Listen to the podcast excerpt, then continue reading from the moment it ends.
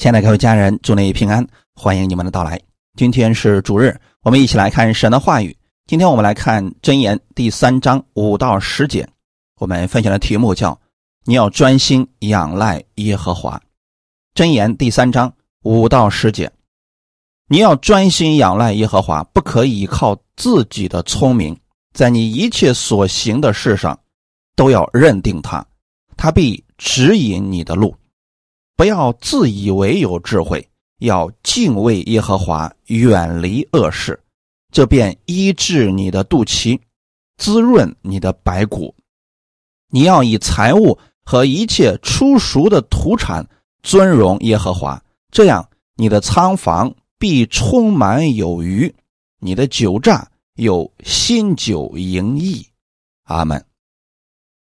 先来做一个祷告，天父，感谢赞美你。感谢你开始我们新的一周的生活，我们愿意先来到你面前，聆听你的话语，得着你的智慧。我们愿意专心仰赖你的话语，因为你是智慧的神，你是有能力的神。今天借着这样的话语供应我们，让我们在你的话语当中得着智慧，并且使用这些智慧进入我们的生活，改变我们的生活，让我们。也能成为我们周围人的美好见证。今天这样的话语，圣灵帮助我们，让我们透过这话语更新我们自己。奉主耶稣的名祷告，阿门。耶和华的意思是上帝、神，在旧约代表了至高的神与以色列的关系。旧约的时候啊，神只是与以色列建立了关系。与以色列立了约，今天我们借着耶稣，也与这位神立了约。怎么立约了呢？你接受耶稣，耶稣流出宝血，使你所有的罪被洗清了，所以你跟天父的关系就和好了，你成为了神的儿女。这就等于说与耶和华立了约。既然与神立了约，他又是守约施慈爱的神，那必会按照自己所应许的成就在你身上。可能有人说了，神给我的应许又是什么呀？那你就需要去读他的话语，你就知道他的应许有多少了。但不管神的应许有多少，你跟他是有约的，这些应许他都愿意成就在你身上。那作为我们要做什么呢？专心相信他，仰望他的应许。持守这些话语而行。看我们今天的本文，你要专心仰赖耶和华，不可以依靠自己的聪明。所罗门在劝告我们后人这句话的时候，应该是有深意的，至少他在这方面错过了。他到老年的时候，才发现自己依靠了自己的聪明，而错失了神的应许。没有遵行耶和华的话语，反而败了别国的神，虚度了许多年华。但是从人的角度来说，至少到目前为止，所罗门依然是许多人追求的终极目标。能活到所罗门这个份上，作为人，应该今生没有什么遗憾了。是王，而且呢。各方面在人的方面几乎都已经达到了顶峰，他这一辈子基本上可以说是想干什么就干什么，并且呢，人家都达到了预期的目标，想享受什么就享受什么了。他唯独把神的应许错失了。他在这儿强调的是，你要专心仰赖耶和华，不可以依靠自己的聪明。那就说明，他终于意识到了一点：虽然我什么都享受过了，但是我把最重要的错过了呀。今天我们在读他的话语的时候，不要错过了所罗门给我们所劝告的部分，不要去走他的老路啊。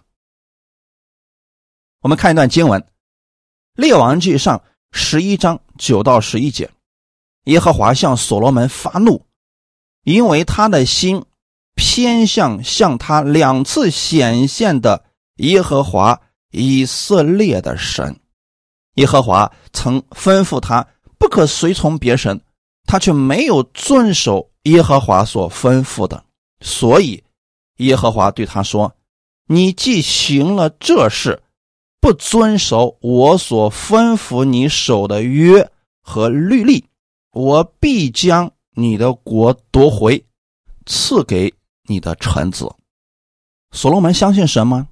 当然相信神。所罗门是得救的吗？当然是得救的。所罗门是神所喜悦的吗？是神所喜悦的，这都不矛盾。但是所罗门做了一件事情，就是他偏离了神的话语，没有遵守与神之间所立的约。两个人都守约，两个人都蒙福。我们跟神之间呢，神是守约的，神是赐福的那一位，关键在于我们。如果我们毁了约，那会如何呢？失去了约上的祝福，但你不会失去身份。我再强调一下，当耶稣用他的血。将我们从罪恶当中赎出来的时候，我们就归到了基督里，成为了神的儿女。这个身份永远不会改变了。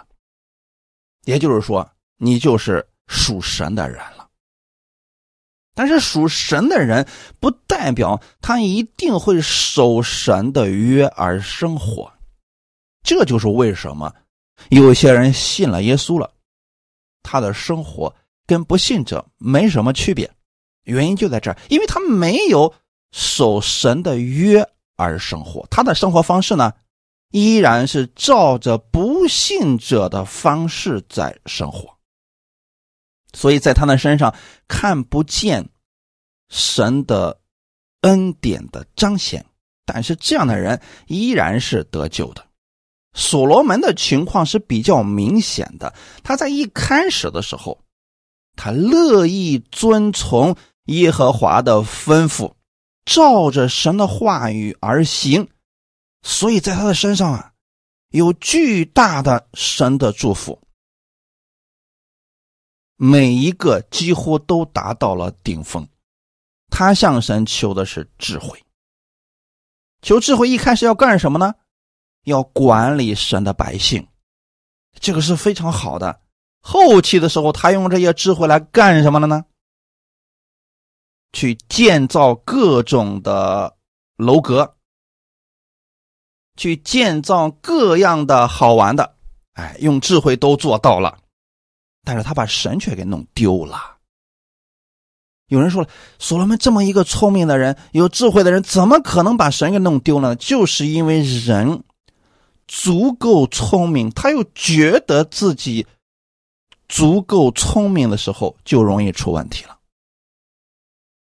可能其他人就会觉得：“哎呀，我一定胜不过偶像，我就不去碰他。”所罗门不一定会这么想，他可能觉得我有智慧啊，我可以分辨那些偶像的问题的，我去了解一下这些偶像，他有什么呢？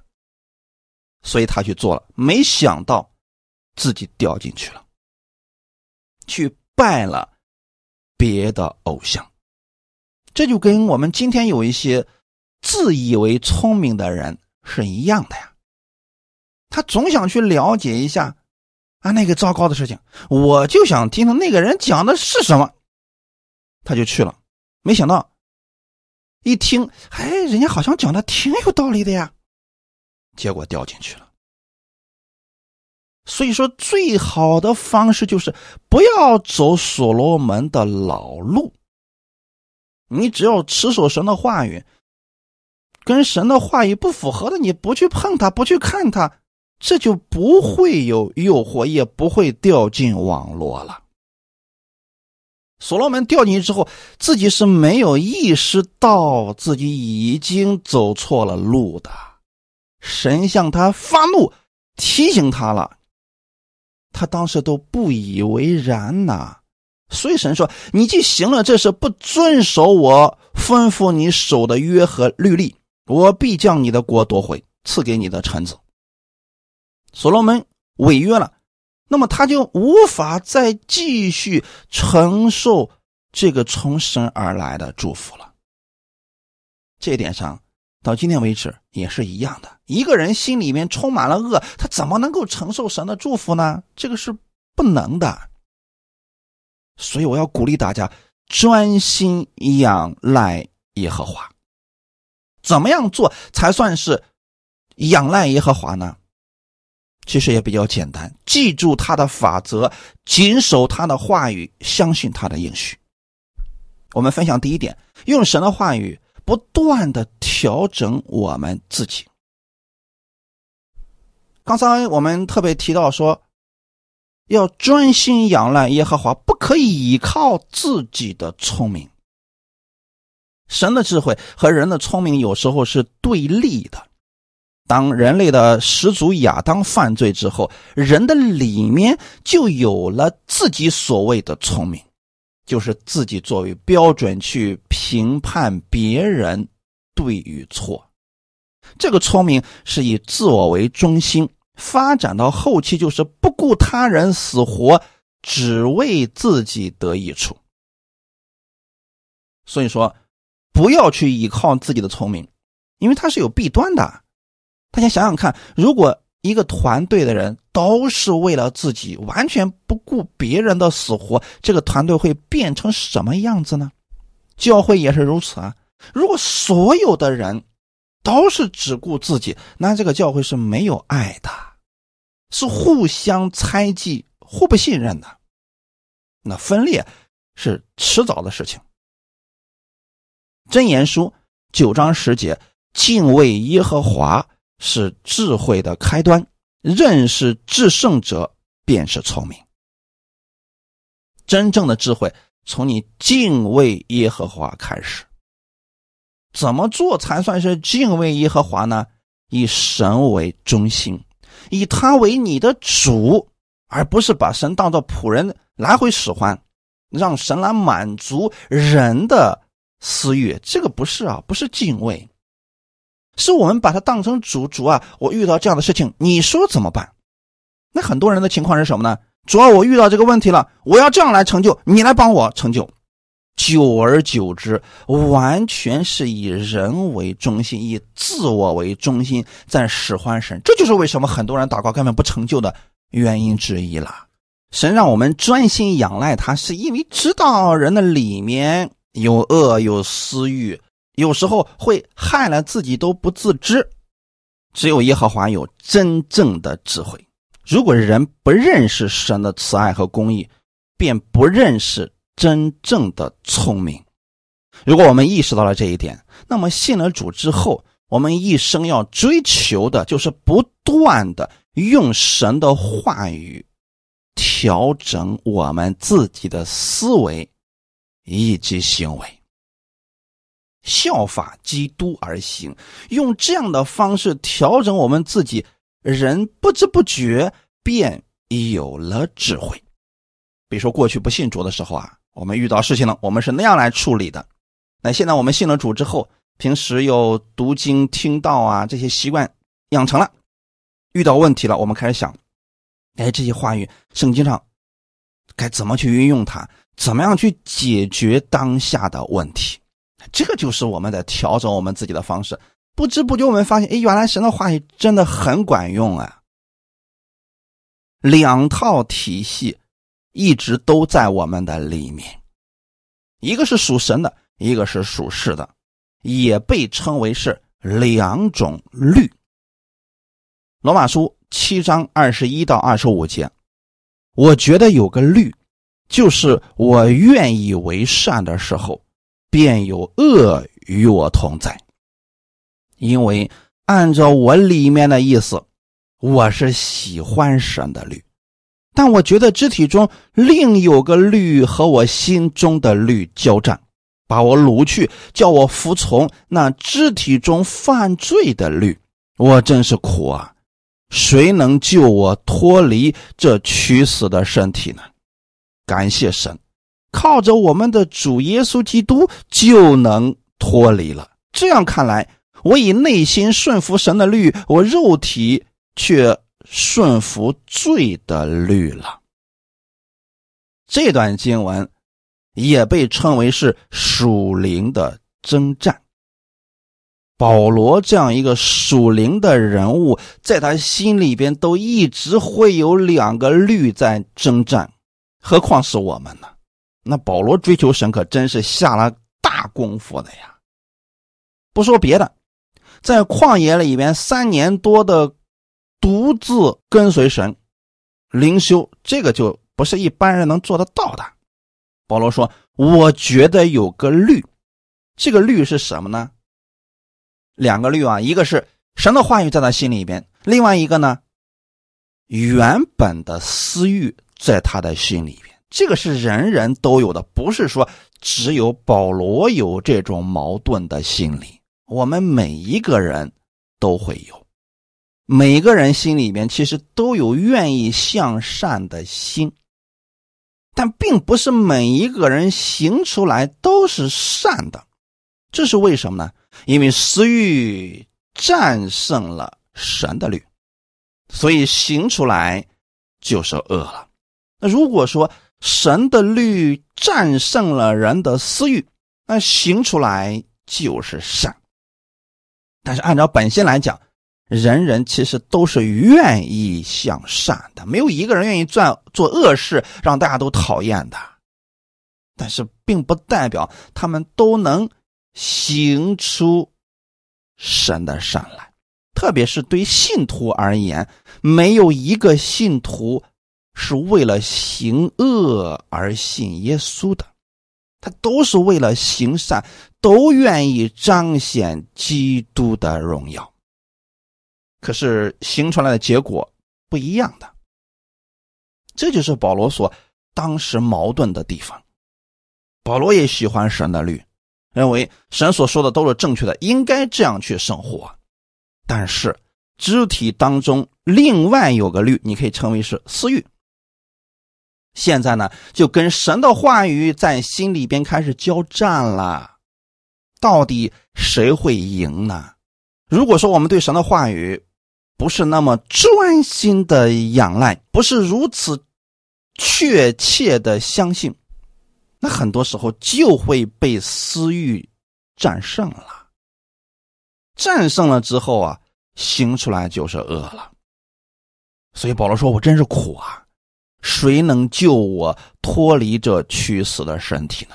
只要我们这个人还在地上活着，这种矛盾的心理就会不断的出现。你比如说，世上的律告诉你：“人不为己，天诛地灭。”为自己有什么坏处啊？难道我为自己让自己过得更好点，这有错吗？所以很多人认为，人不就是用来利用的吗？没有利用价值，交什么朋友啊？啊，你看世人他把这个私欲已经发展到极致了。可是神的律告诉我们什么呢？你要为他人得益处，不要为了自己的益处。你要为他人献上爱心。要为他人舍命，这个跟私欲是对立的。这种情况之下，人如何去抉择呢？挺难的。不要说这个很容易啊，那我一定会选择神的律哦，我愿意为别人去舍命。这个彼得一开始的时候喊口号也能做到这一点，真正让他付上代价的时候，他做不到了。谁能救我们脱离？这屈死的身体呢？我们内心当中如何才能一直让神的律战胜私欲呢？只有靠着耶稣基督。靠着耶稣基督，你才能够脱离。也就是你要去思想，耶稣为你做了什么？他为什么要这样去做？你会发现，最后的结论就是，因为他爱你，因为他乐意把益处留给你，把好处留给你，所以他这样做了。他没有为了自己的益处而做这些事情。如果我们要效法基督的话，你就会被这样的爱吸引、感动，从而产生爱的行动。你去做的时候就不计较得失了。只有这样才能战胜私欲，也只有这样，我们才能专心仰赖耶和华。才能拥有最大的智慧，否则的话，我们一想啊，吃受神的话语让我自己吃亏了，那我凭什么去吃受啊？人如果都这样想，那世界上就没有神的爱了。专心仰赖，重点在于专心，而不是三心二意。心怀二意的人，在神那里是得不着什么的。雅各书第一章五节说：“你们中间若有缺少智慧的，应当求那后赐予众人，也不斥责人的神，主就必赐给他。只要凭着信心求，一点不疑惑。因为那疑惑的人，就像海中的波浪，被风吹动翻腾。这样的人，不要想从主那里得什么。心怀二意的人，在他一切所行的路上。”都没有定见，这就是为什么我要鼓励大家专心仰赖耶和华，不要动不动就换神。我们应该想的是：主啊，这次为什么这个事情没有成就？到底主要让我透过这样的事情学习什么呢？要调整的是我们自己。很多人总是让神去调整，主要这个方式不行，我不要这种方式，你给我换一种方式赐福给我。如果他不赐福给你，我换一个神，我去求别的，比如说什么算命的啊啊，这这我就求他们，只要能帮助我就行。不能这样，这就叫做三心二意了。你若是缺少智慧，向神求智慧；你若是缺少某一方面，向神去求就好了，神一定会赐给你的。你首先要相信神，要专心去仰赖他。阿门。不能把神的话语扔一边啊！说只要是能解决我问题的，不管是什么话语，我都要听，我都要去看一看。这就是心怀二意的人，在主那里得不着什么的，在他一切所行的事上都没有定见。你会发现，这样的人根本没有主见，别人说什么他都信，那他一定最后是失败的，是受损失的。我们来看看神给我们的应许，《耶利米书》二十九章。十一到十三节，耶和华说：“我知道我向你们所怀的意念，是赐平安的意念，不是降灾祸的意念。要叫你们幕后有指望。你们要呼求我，祷告我，我就应允你们。你们寻求我，若专心寻求我，就必寻见。首先，你要确定。”神向我们所怀的意念是赐平安的意念，这个一定要在心里边确定下来，不能再摇动了。不能说：“哎呀，今天这灾祸是神降给我的。”你这样想的话，你怎么会有信心呢？你就无法持守他的应许了呀。因为神总是让我们有指望，神不是让我们绝望的神。这一点确定了，你就。专心去仰赖他，呼求他，祷告他，他一定会应允我们。只是说，他会按照最好的方式把最好的祝福赐给我们。这个我们忍耐等候，期待就可以了。你们寻求我，若专心寻求我，就必寻见。这个话语到底是什么意思呢？一定不要换神。你看以色列百姓，他们遇到苦难了，向神祷告，哎，结果呢？当时神没有应允他，他们就换神去拜别的神去了，去寻求别的东西去了。比如说去求巴比伦，去求埃及啊，去拜别的什么亚斯塔路神等等。这你说怎么可以呢？这个就是三心二意嘛。所以他们最后谁也不帮他们，神也不不搭理他们了，因为他们的心就是这个样子呀。在神这一祷告没有果效，马上去转向别的地方去了。我们不能这样。如果人对神都是这个样子，那么他对人绝对没有信任的心，他谁都不相信的。所以这样的人，他活在世上是很累的，也很苦啊。在一切事情上，我们要听从神的引领。给大家举个例子啊，你比如说旧约当中的大卫，大卫一生也遇到了很多苦难，你有没有发现，大卫从来没有。换过神，而且他心中一直都持守神的话语。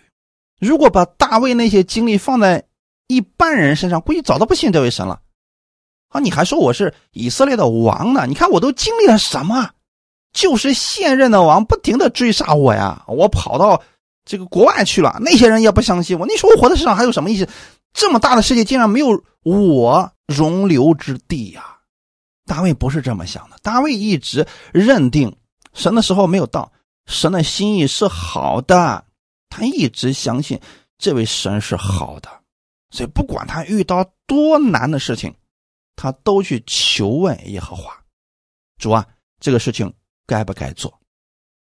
比如说，他要跟非利士人去征战了，他就求问耶和华说：“我去攻打那些非利士人，可以不可以？”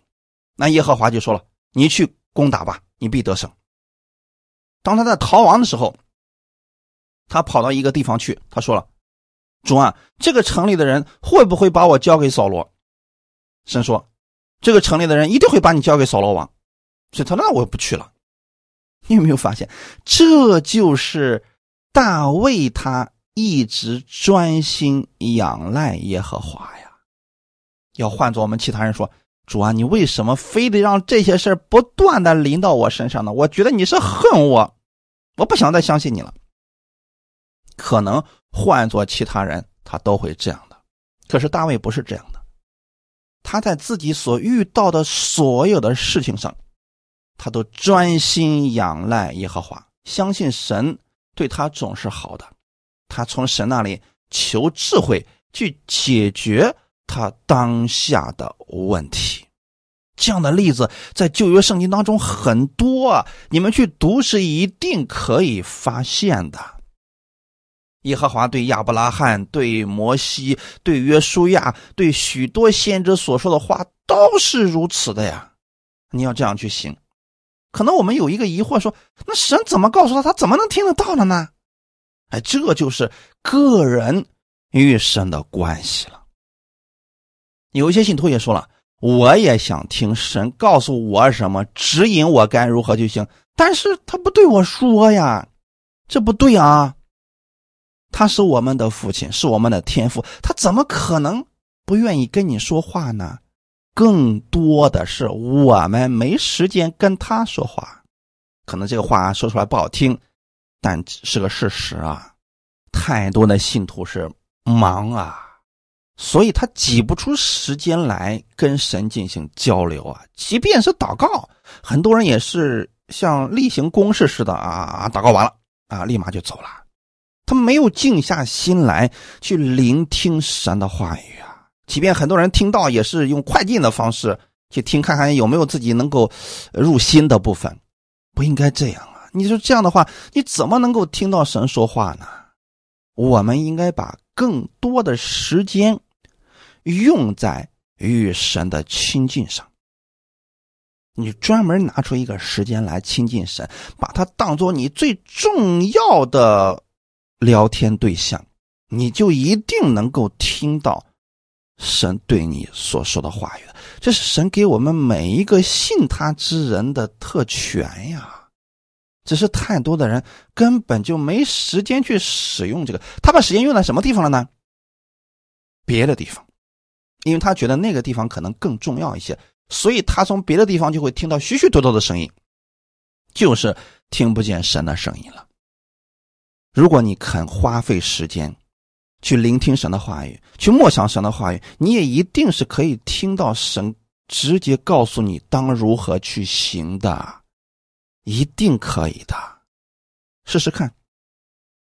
第七节到第八节，不要自以为有智慧，要敬畏耶和华，远离恶事，这便医治你的肚脐，滋润你的白骨。如果一个人专心仰赖耶和华，那神给他是有一些生活当中的原则和标准的，因为有些事可以做，有些事儿是不可以做的。专心仰赖耶和华，神不让我们做的事情，你仔细去留心观察，你发现那都是没有益处的。大家想想看，没有益处，我们为什么要花时间去做呢？很多人说我不试试怎么能知道没有益处呢？好吧，你可以去试一试。最终你一定会得出一个结论：神的话语是正确的。所罗门用其一生的时间已经给我们做了见证了。为什么很多人还要再去试一试呢？那圣经上神鼓励我们去做的事情，我们一定要多去做。放心，这个话语一定是对你有益处的。第七节说：“不要自以为有智慧。”什么意思呢？每次来到神面前，不要觉得你什么都知道啦。每次去听到的时候，也不要觉得这个我听过啦。不要自以为有智慧。每次去来到神面前，总要有一种空杯的心态，就是里边什么都不知道。用这种心态去领受神的话语，你会得着很多的。要敬畏耶和华，远离恶事。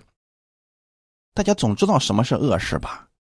伤害别人，让别人得到亏损，甚至说害人害己的事情，这都是恶事啊！远离这样的恶事啊！不要问说为什么要远离，你远离就可以了，远离就是智慧了。阿门。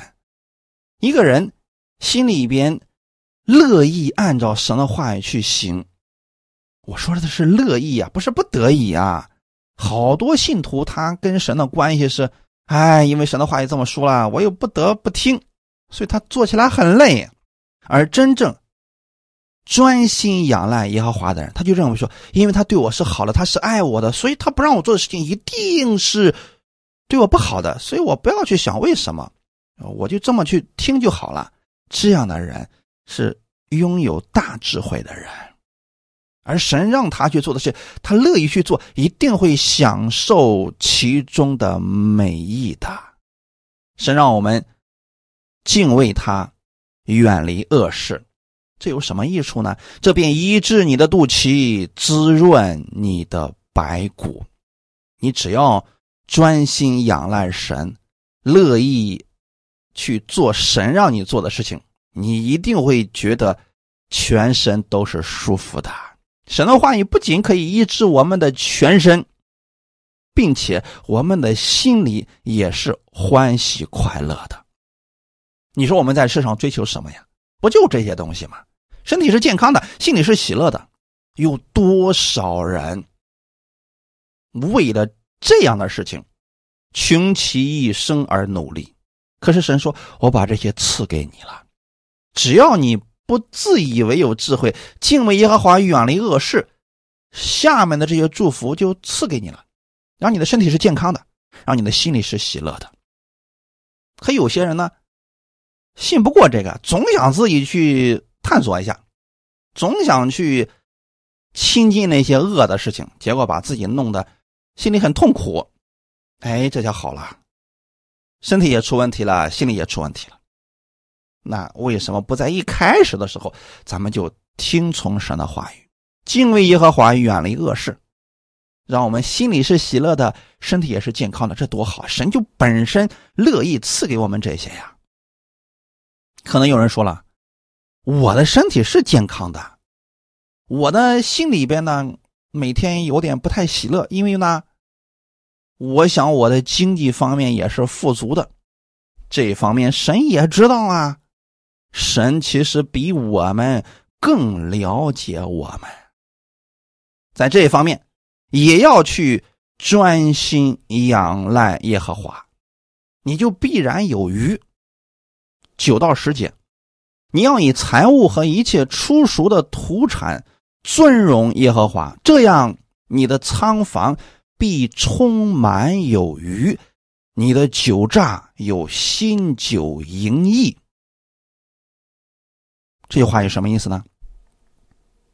神当时把以色列百姓从埃及带出来，让他们进入迦南的时候，就把这样的话语给了他们了。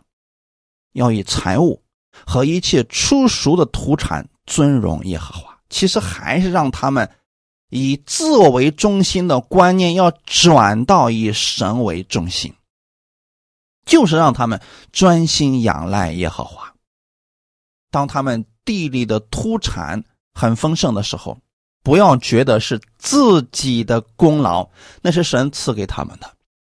如果他们有这样感恩的心，神就会把更多的给他们。但如果说他们变得自私自利，那他们无论得到多少，他们的欲望也是不可能被填满的。这种情况之下，就很危险了。这就是为什么神要他们以财物和一切出熟的土产献给神。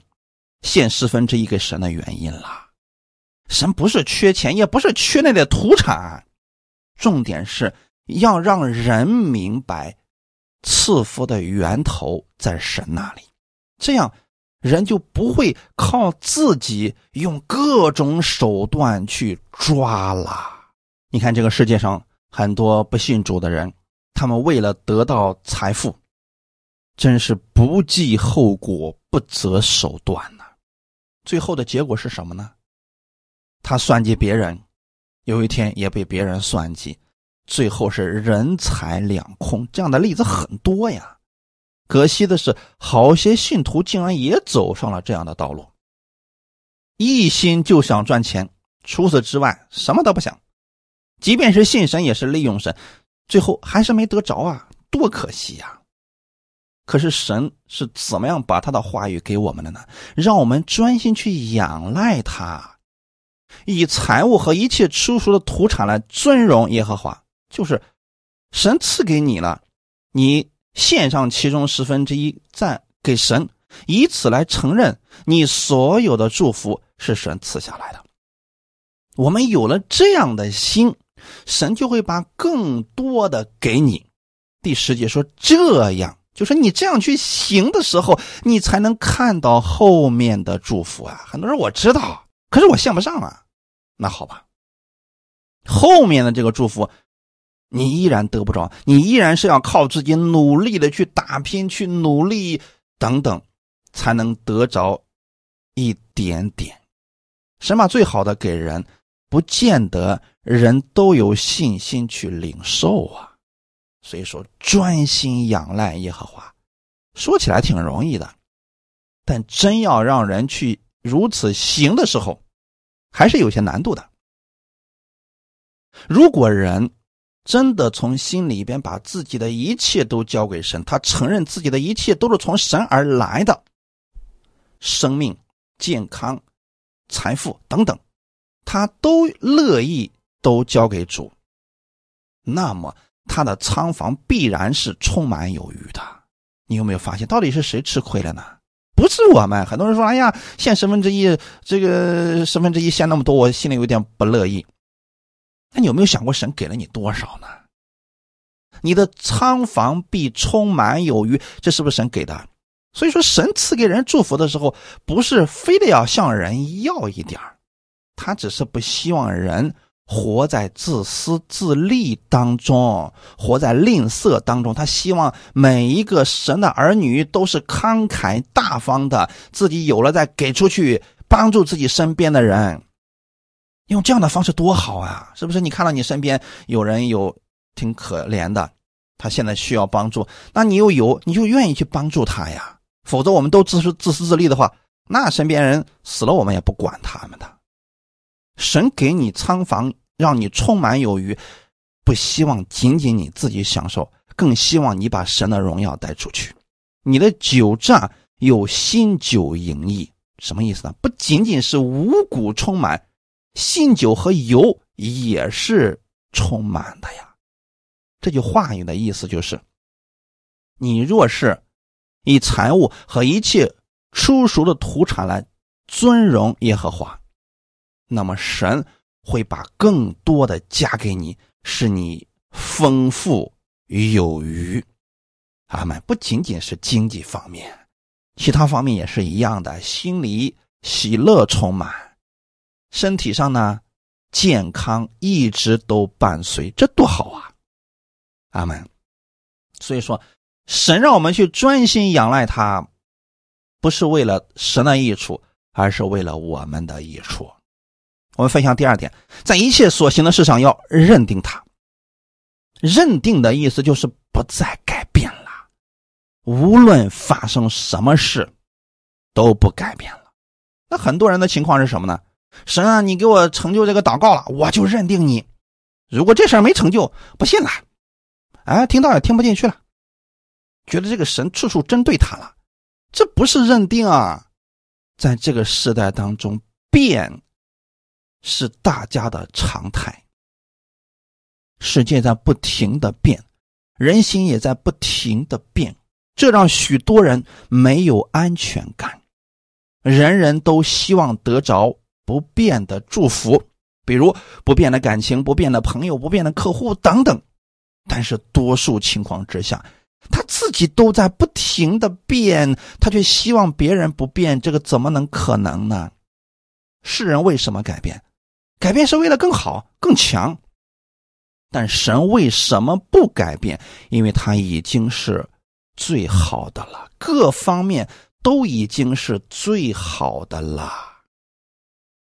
希伯来书第一章十一到十二节，天地都要灭没。你却要长存，天地都要像衣服渐渐旧了。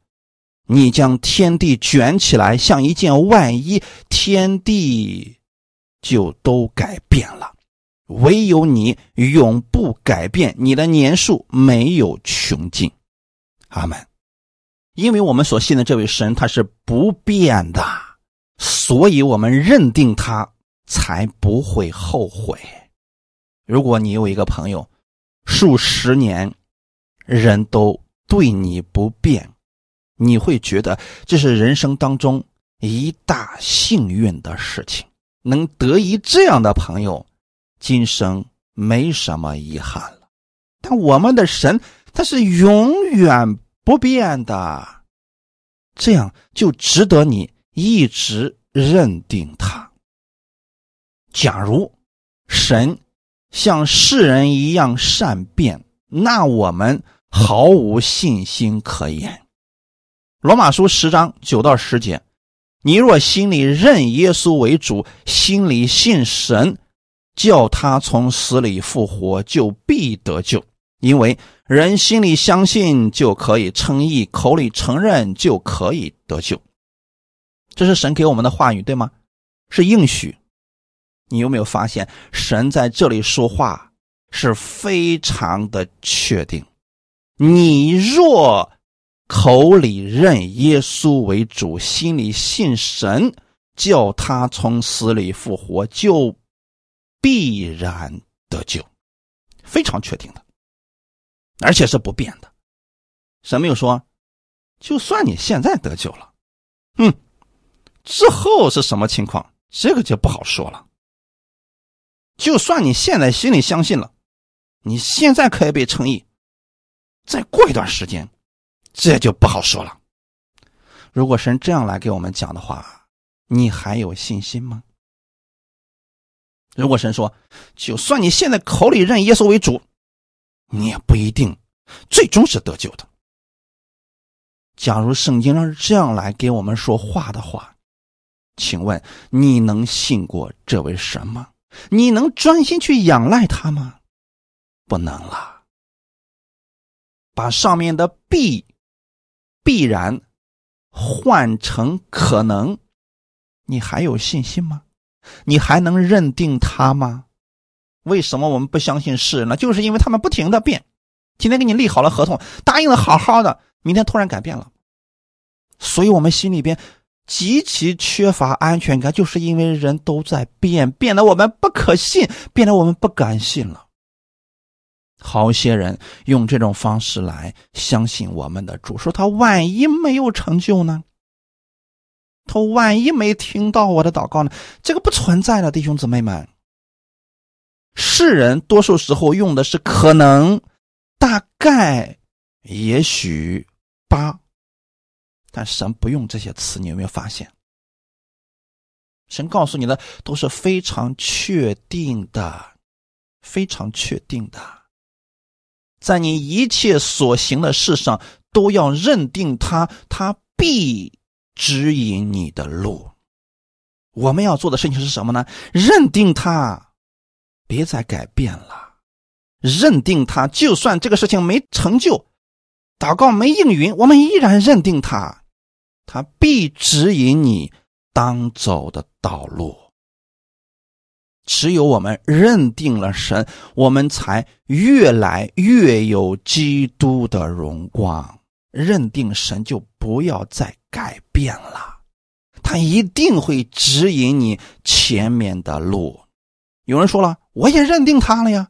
可他没有指引我后面的路啊！如果你祷告了一件事情，神没有给你成就，那咱们就继续祷告，继续相信。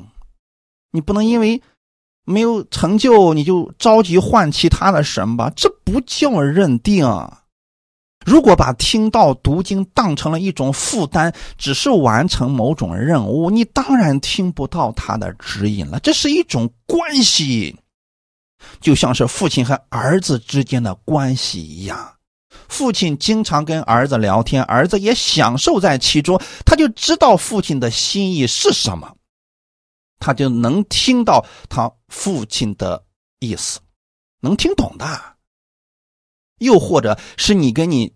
非常亲密的朋友之间的一种关系一样，你们俩没事就聊天，有事也聊天。你有什么事就请教他，互相的交流。所以你知道他的心是怎么想的，他也知道你的心是怎么想的。在关系好的情况之下，你们自然就知道对方的心里是什么了。或许别人不了解他，诽谤他，定罪他，你不会改变的。这是一种关系，这才叫认定呀。可是很多人的问题是什么呢？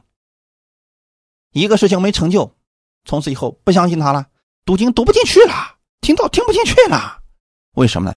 心里没有认定这位神，他没有认定神，他跟人的关系也会是如此呀。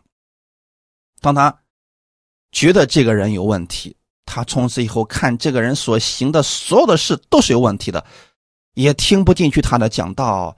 也觉得他做所有的事情都是有目的的，这是为什么？因为心里边没有认定他了。我们都希望我们一生当中有不变的朋友，可是我们用这样的心去对待朋友，你怎么能够获取这样的真感情呢？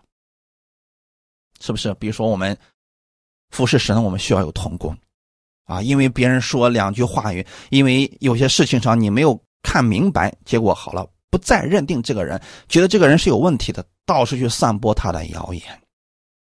那么你得着的是什么呢？没有安全感。从此以后，你可能真的就失去这个朋友了。好们，我们对神一定要认定他，人可以变，但神绝对不会变的。你认定他，就不要再改变了。不要觉得神不听我的祷告啊，这是没有认定他。你认定他，就知道说。可能是我哪些部分需要调整，但神一定听到了我的祷告的。你如果觉得神不爱我了，这是你没有认定他。你认定他，你就认为说神一定是爱我的，只是我现在还不明白而已。但再过一段时间，或许这个事情过去了，我一定会明白的。主啊，求你指引我前方的路，这样祷告就没有问题了。所以说，认定神在一切所行的事上。要认定他，只有你跟神的关系是这样确定的、坚固的，你才不会上魔鬼的当啊！要不然魔鬼在你身边吹一点风，你就改变了。当年亚当和夏娃就是这样被骗的呀。神跟他说的非常的清楚啊，园中所有树上的果子你可以随意去吃，只是分别善恶树上的那个果子你不要吃，吃的日子你必定死。说的多么确定啊！可是魔鬼告诉他什么呢？你吃了不一定死啊。他在这件事情上没有认定神，结果跌倒了。我们要调整自己，在一切所行的事上认定我们的神。哈利路亚，认定他了，你的人生就变得很简单了。你后面的路，神会指引你的，你不用担心你会走错路了，因为神一定会告诉你这是正路，你要行在其中。阿门。当你。认定神之后，神会告诉你当如何去行，你会遵行神的话语而行，那么神也会安排这样的人让你认识。一个心里诡诈的人，他所认识的人可能也就是诡诈的。撒母耳记下二十二章二十六到二十八节：慈爱的人，你以慈爱待他；完全的人，你以完全待他；清洁的人，你以清洁待他。乖僻的人，你以弯曲待他；困苦的百姓，你必拯救。但你的眼目查看高傲的人，使他降卑。这段话语很有意思啊！看起来是我们怎么对待神，神就怎么对待我们。其实你仔细看这段话语，你就知道他在讲什么了。慈爱的人，你以慈爱待他。这到底指的是什么呢？就是这个人他认为神是慈爱的，他就从神那里得着了慈爱。这个人他认为神是完全的，所以认定这位神，专心仰赖这位神，在他身上就彰显出来了神的完全。清洁的人呢，就是心里面清洁的人，想法很简单，神怎么说？他就怎么做，那神也以清洁待他。你会发现他周围的朋友都挺简单的。你会发现他遇到的事情也没那么复杂，因为神给他开的路就是这样的呀。乖僻的人，你有弯曲待他。这指的是什么呢？哎，这个人啊。心里边常是算计别人，不信任别人，总是把别人想的很坏。神以弯曲待他，指的是什么呢？他所临到的事情都是挺曲折的，因为他把简单的人也会想得很复杂，他把善待他的人也会想得很诡诈，所以他得着的就是弯曲。这样的话。是不是大家就明白了？你要做什么样的人呢？专心仰赖耶和华的人，专心的仰望他，认定他。神的话怎么说，你怎么做？前面的路不用想太多啦，有神与你同行，没什么大不了的。阿门。希伯来书第十一章八到十节。亚伯拉罕因着信蒙召的时候，就遵命出去往将来要得为业的地方去。出去的时候还不知道往哪里去，他因着信就在所应许之地做客，好像在异地居住帐篷，与那同盟一个应许的以撒、雅各一样，因为他等候那座有根基的城，就是神所经营、所建造的。亚伯拉罕是一个专心仰赖神的人，是在一切事上都认定神的人。神说：“你离开这个地方，往我所指示你的地方去。”他就去了。他没有问神为什么要去那个地方，那个地方到底有什么。他因着信就去了，所以他也得着了别人没有的祝福呀。我们今天要这样来相信我们的神。像亚伯拉罕一样相信神，你就可以得着像亚伯拉罕一样的福分。希伯来书十一章十三到十六节，这些人都是存着信心死的，并没有得着所应许的，却从远处望见，且欢喜迎接，又承认自己在世上是客旅，是寄居。说这样话的人，表明自己要找一个家乡。他们若想念所离开的家乡，还有可以回去的机会，他们却羡慕一个更美的家乡，就是在天上的。所以，神被称为他们的神，并不以为耻，因为他已经给他们预备了一座城。神当时应许给亚伯拉罕的那些巨大的祝福、万国的祝福，并没有在亚伯拉罕临死之前看到这些。但是亚伯拉罕依然相信神，依然仰赖神，依然认定神的话语必然会实现。他们在信心当中已经看见，并且欢喜迎接了，并且他们相信自己的地上是客旅，是寄居的。我的家乡在天上，这就是那些凭着信心认定神的人。他们所得着的祝福呀！今天希望我们每一个弟兄姊妹能够专心仰赖耶和华，不论你缺的是什么，向神祷告，他一定会指引你的道路。要认定他，不要再改变了。阿门。愿今天的话语给你们带来一些帮助。我们一起来祷告，天父，感谢赞美你。感谢你借着今天这样的话语，让我们专心仰赖你，因为没有人比你更爱我们了。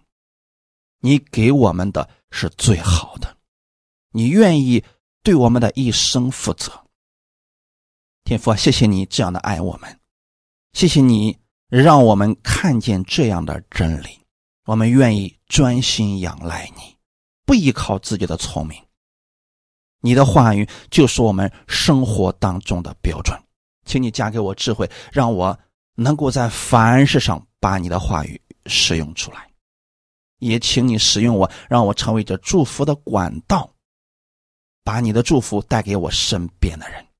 谢谢你这样的爱我们，带领我们。新的一周已经开始了，我相信这一周是蒙福的一周。我按你的话语而行，我必会看见你话语的大能。彰显在我的身上，一切荣耀都归给你。奉主耶稣的名祷告，阿门。